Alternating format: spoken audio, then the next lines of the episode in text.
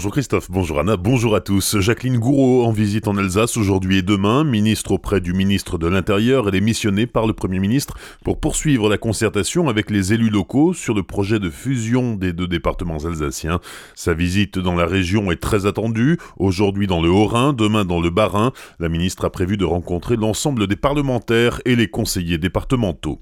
Brigitte Klinkert remet sur le haut de la pile le dossier de la taxe poids lourd après le nouvel accident mortel qui s'est produit mardi sur la 35 à hauteur de Sainte-Croix en plaine. La présidente du conseil départemental du Haut-Rhin écrit à la ministre des Transports. Dans son courrier, elle dénonce les problèmes de sécurité liés au report du trafic de camions de l'Allemagne vers l'Alsace, une réalité depuis que l'Allemagne a instauré en 2005 sa taxe pour tous les véhicules de plus de 12 tonnes. Mardi, un poids lourd a percuté une voiture arrêtée sur la bande d'arrêt d'urgence. Deux femmes de 53 et 48 ans domiciliées à Strasbourg ont été tuées. Une mère de 26 ans et ses deux enfants de 3 ans et 3 mois ont été gravement blessés. Le tribunal administratif de Strasbourg se penchera à 9h sur la requête en référé déposée par Alsace Nature. L'association demande la suspension du permis d'aménager du viaduc de la Bruche délivré à Arcos, la société concessionnaire mandatée par l'État pour financer, concevoir, construire, exploiter et entretenir le grand contournement ouest de Strasbourg. Des avocats de France appelle à un rassemblement devant le tribunal à 10h pour rappeler que la loi impose qu'aucun travaux irréversible, comme l'abattage des arbres, ne soit réalisé avant l'audience en référé. La journée du transport public demain dans toute la France sur le thème du sport cette année, car prendre les transports en commun oblige forcément à marcher un peu ou à utiliser sa trottinette. À Colmar, pour 1,70€, vous pourrez voyager sur l'ensemble du réseau toute la journée et des animations sportives vous attendent rue des Clés de 10h à 17h. À Célestat, vous pourrez emprunter les transports à volonté pour 1€ seulement. L'art du partage, c'est le thème de la 35e édition des Journées du patrimoine. À Célestat, les animations tourneront autour de la bibliothèque humaniste, témoignages du partage entre les générations.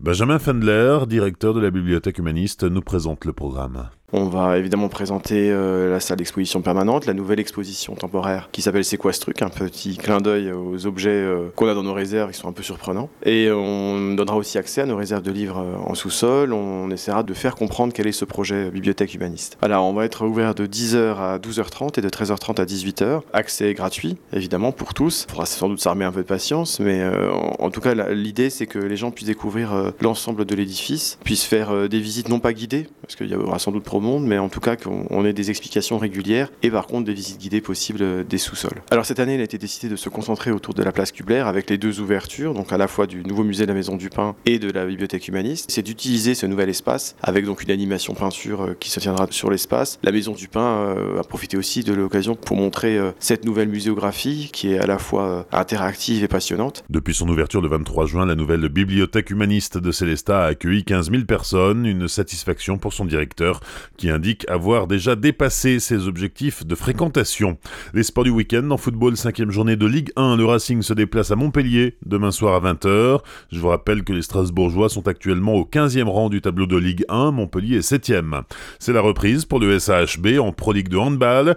Pour inaugurer la saison, les Violets reçoivent Nice ce soir. La rencontre se joue au CSI et débute à 20h30. Et puis c'est aussi la quatrième édition du marathon de Colmar dimanche. Départ à 9h pour les 3700 concurrents, tous ne parcourront pas les 42 km, il y a aussi le semi-marathon et d'autres courses dont celle pour les enfants. En tout cas, tous prennent le départ pour la bonne cause, les bénéfices sont reversés à des associations caritatives.